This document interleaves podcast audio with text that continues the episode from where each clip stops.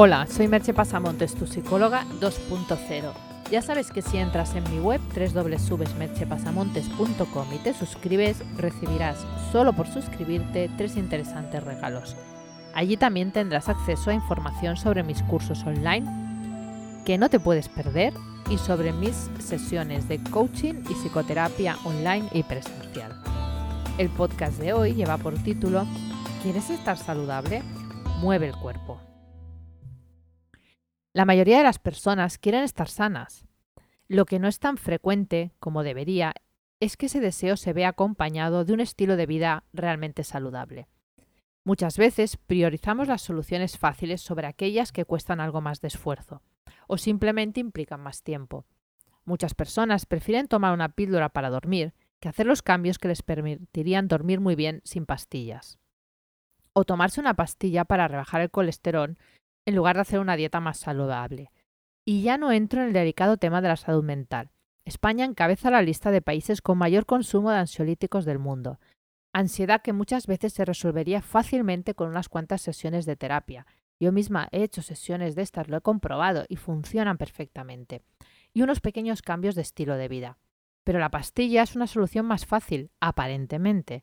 No requiere cambiar nada y el efecto es inmediato y la persona, ante esa supuesta facilidad, minimiza los efectos secundarios que provoca el uso habitual de los ansiolíticos en el tiempo y se olvida del hecho de que en realidad no está solucionando nada, está poniendo un parche, nada más. Esa manera de funcionar con la ley del mínimo esfuerzo hace que en ocasiones surjan estudios que casi parecen de risa, porque tratan de probar cosas que son prácticamente de sentido común. Pero ya sabemos que el sentido común es el menos común de los sentidos. Uno de esos estudios, que he dicho que parecen de risa, a ver, que tienen su gracia, ¿eh? no, no me estoy burlando. Tomó un grupo de mujeres con deprivación de sueño. Deprivación de sueño se consideraba dormir menos de seis horas y media por noche. Por la mañana estas mujeres sentían bajas de energía. ¿Qué hace la mayoría de la gente en esa situación? Pues tomarse un café. ¿Y qué ha demostrado tener mayor efectividad que un café? Subir escaleras a intensidad moderada durante 10 minutos. El efecto de ese ejercicio, según mostraba el estudio, era más intenso y duraba más tiempo que una taza de café. Pero aún así la mayoría de la gente prefiere y preferirá tomarse el café. Aunque lo diga el estudio que no es así, aunque sea menos efectivo y aunque a la larga pues, pueda producir otros eh, perjuicios que no produce el subir escaleras. También como ejemplo cito una técnica eficaz y comprobada para cambiar de inmediato el estado de ánimo, que es la respiración y sin embargo se utiliza poco a pesar de ser tan sencillo. O quizás por eso, porque es tan sencillo que no parece importante. Y la realidad es que puedes cambiar radicalmente cómo te sientes con una respiración de unos 5 minutos. Todos son ejemplos que te voy dando de cómo el cuerpo influye en que te sientas bien, tanto física como mentalmente.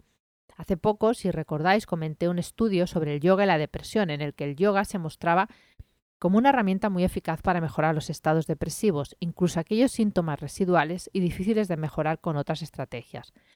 Recientemente se ha publicado otro estudio en la misma línea. En este caso se ha hecho con Hatha Yoga, el otro era Viñasa, por lo que se va viendo que diferentes técnicas de yoga llegan al mismo lugar, cosa que también es importante, ¿no? Ver que no es una técnica específica o un modelo específica.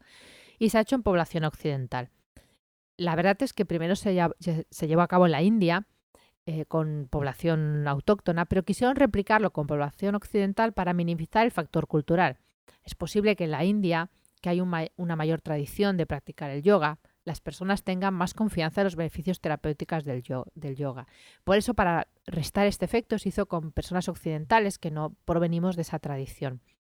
En este caso, la práctica de yoga se realizó dos veces por semana durante ocho semanas. Si recordáis, en el otro estudio que se os comenté se hacía dos o tres veces por semana más una práctica de respiración diaria. O sea que este era incluso un poco menos intensa.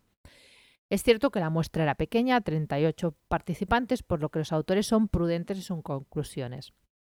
Pero lo cierto es que los pacientes mejoraron sus síntomas depresivos solo con el yoga. No hubo ningún otro tratamiento, el único tratamiento fue el yoga. Esto abre una vía de esperanza, tanto como medida de prevención para la depresión como en su uso como tratamiento complementario a una psicoterapia. ¿Por qué digo tratamiento complementario a una psicoterapia? Porque mi experiencia clínica, que ya ronda los 25 años, sí, ya tengo unos añitos, me ha hecho ver que los mejores tratamientos son los que suman fuerzas. Y la mejor prevención también iría en ese sentido.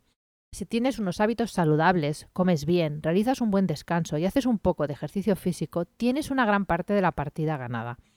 Si a esto le añades además unas buenas relaciones sociales, ya la partida es casi tuya. Y si además lo rematas con algo de coaching o terapia, no solo estarás bien, sino que brillarás en tu máximo potencial. Y más rápidamente que si lo hicieras por tu cuenta. ¿Por qué sucede esto? Porque todos tenemos un mapa mental, un modelo del mundo a través del cual filtramos la realidad y nos construimos una narrativa, una historia de lo que pensamos que es nuestra vida, el mundo, los demás, incluso de cuál es el sentido de la vida. Pero ese mapa mental no es inamovible, se puede modificar. Ese es el objetivo de la terapia y el coaching, ampliar y elevar tu conciencia. Ampliar tu mapa mental para que tengas muchas más opciones de respuesta y así puedas tomar mejores y más eficaces decisiones y elecciones. Y con esas mejores elecciones, con esas decisiones que tomarás, obtendrás mejores resultados. Y eso reforzará a su vez ese nuevo mapa, dándote otra vez de nuevo más posibilidades. O sea, es un círculo positivo que no se acaba nunca.